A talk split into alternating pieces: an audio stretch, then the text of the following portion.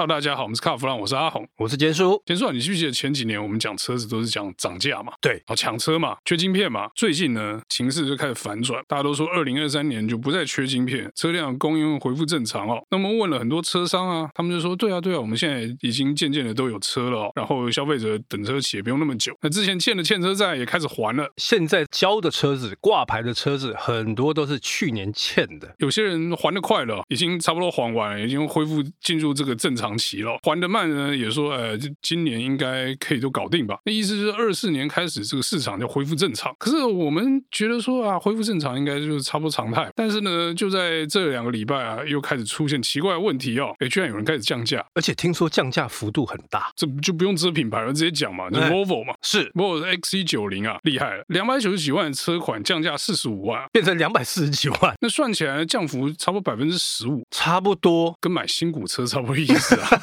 但是你跟 Volvo 反映这个 XC90 的话，会是全新车这样子哦。那这个降幅其实蛮惊人的哦，虽然它是三百万的车，但是降四十五万还是很凶啊。那个很有感哦。另外一个车商也有发这个降价新闻稿，是速八路，他已经发了大概一两个月有了。他发一两个月，那是意思就是两个月前车就开始降价，然后降价原因是什么？那难道是卖不好吗？应该这么说啦，大家一直期待这个 Evoque 跟 WX 嘛，对不对？那时候价格一拉拉到大概一百七十几万，就卖不掉。卖不掉怎么办？他们一直撑，撑了几个月之后，每一台降十万，每一台降十万呢，还是一百六十几，感觉还是很贵啊。对，不像以前感觉什么雷 Vogue 跟 WRX 是超值的这种性能车款，或者超值旅行车款。对，那个超值感觉不见，那哪卖得动？完全不见。然后再加上他们现在有很多的竞争对手。可是我们回过头来看这个 Volvo 的事情哦，我个人是觉得比较有趣。它应该是在清库存，可能库存量很大。我觉得 Volvo 向来就是会有一些奇怪的促销的策略，从以前到现在我们看过很多次这种奇怪的招数嘛，那只是这次这个降价呢，有一种哎，你不觉得它厉害？你觉得说哎，他好像在赶快要把库存倒掉的状态啊？感觉上是这样，这是表面，但是我觉得实际上哦，搞不好你进到 showroom 之后，你还有其他的溢价空间，这是一个。另外一个呢，他是要把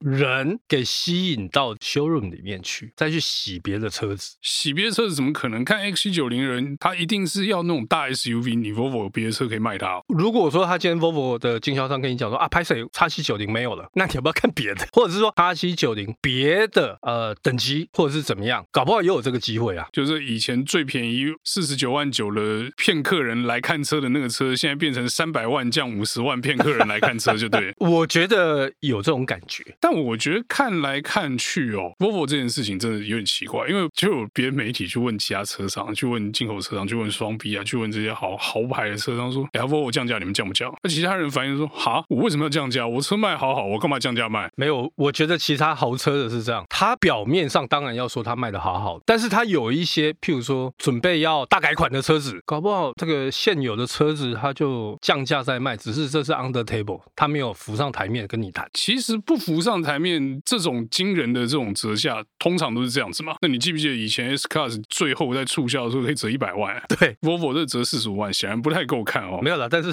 那个 S Class 因为单价又更高哦。对啊，对啊，单价高是一回事，那另外就是 S Class 打死不会发说我降价一百万新闻稿吗？当然不会，那整个品牌会搞烂掉啊。对，那 Volvo 是说品牌够烂，不怕搞烂，就对了。不不不，也不是这样讲。但是我觉得还有一个叉七九零这次会这样大幅的降价，还有一个原因，它可能要面临的大改款，大改款可能是一个很重要的点哦，因为接下来听说那个车会变成全电动化了，那这个汽油车再卖不掉，电动车一上，汽油车就死定。电动的叉七九十一出来，烧油了，大概每一台都卖不动。但是也不能这样讲了，搞不好很多人他想买电动的叉七九零可是他没办法买，为什么？他的居住环境他没有办法用，所以他要回过头来又去买这个烧油的。但是呢，你讲到电动车，我就想到另外一个消息啊，这个品牌不好说啊，就让我们先保密一下啊！居然有电动车的品牌开始降价促销特定车款，他们是聪明，他就没讲，他只是说：“哎，你们有没有朋友帮我们介绍一下？如果有人想买这个车来，来找我，现在有现金优惠。”但是呢，他就没有发新闻稿，他也没有就是跟大家讲说：“哎，我们什么什么什么车折十五万，折二十万，没有没有讲。”所以他是私底下对。那我们问了原因呢？他为什么要折这个价？赶快跑！为什么？库存有点多，所以大家在可能今年度或去年的时候进了一堆车进来，就对。你这样讲不就快要穿帮了。今年或去年度有新进电动车的，然后又觉得它比较不好卖的，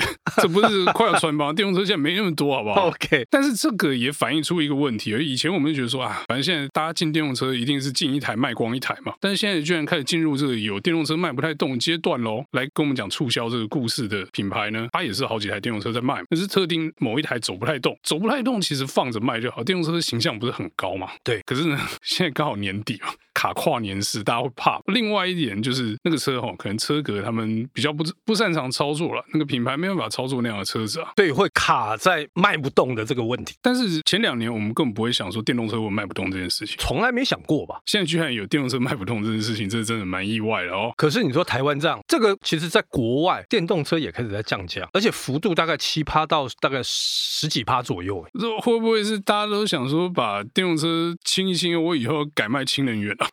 我觉得不知道，但是。可能这个热度开始在降温，这例如说电动车要开始征马力税之类的啊，电动车要这个报废后处理费要比较高之类的这些的负面条件开始出来啊，或者说大家发现说，哎，其实我买电动车没有比油车省啊，或者怎么之类的，花费又更多。然后呢，除了这个电动车卖不动之外啊，我最近听了一些车商朋友在讲，他说最近客流量很低啊，都会想办法把客人拉到展间。哎，我居然还接到扣客电话，才厉害吧？call 我干嘛？